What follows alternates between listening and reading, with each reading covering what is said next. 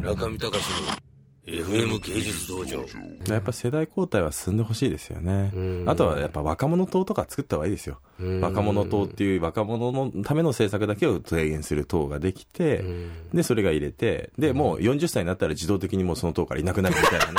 いや、だって40過ぎて若者はないですから、いや、そういう党を作るべきですよ、多分ね。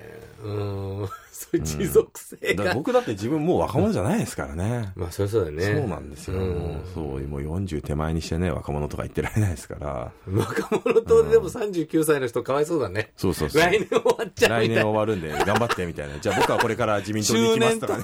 僕は民主党行きますとかみたいなね。えー、なるほど、なるほど。うん。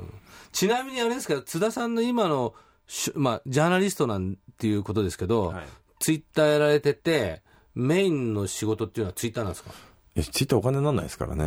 いや、だから震災後全然仕事をしてなかったんで、ちょっとお金を稼がないといけないなと思って。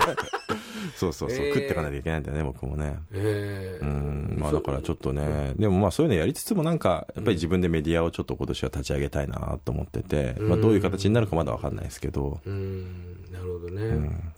この前の佐々木さんに来てもらって、はいはい話したら佐々木さん最初からさ、最初と最後に言ったのが、仕事がないみたいな。俺も食っていかなきゃいけないみたいなことをおっしゃってて。そうですよね。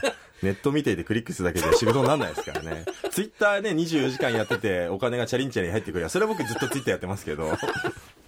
なでも津田さんあれですよ、有料のそのメルマガとかやられてないですよね。やってないですね。うんだから、まああれは違うんですか、フィロソフィーいやとして。そういうものもね、いや、そういうわけじゃないんですけど、まあそういうものもやっぱちょっと考えた方がいいのかなっていうのはちょっと漠然と今思ってますけどね。うん。まあ、本本なんかもね、書かなきゃなとも思ってるんですけど。うん、なるほどね。有意義な話というか、今聞きなかった話をいろいろ聞きました。いえい何かありますか津田さんの方からアナウンスメントをしするという。えそうですね。え今、ツイッター社会論っていうのを2009年に出して、それでアプリをやったんですよね。アプリ、あの、電子書籍の iPhone 版のアプリでも出してたんですけど、350円で売ってたんですけど、なんか意外とあの震災が起きてからやっぱりツイッターへのニーズ、なんどういうものかっていうニーズが高まったみたいで、うん。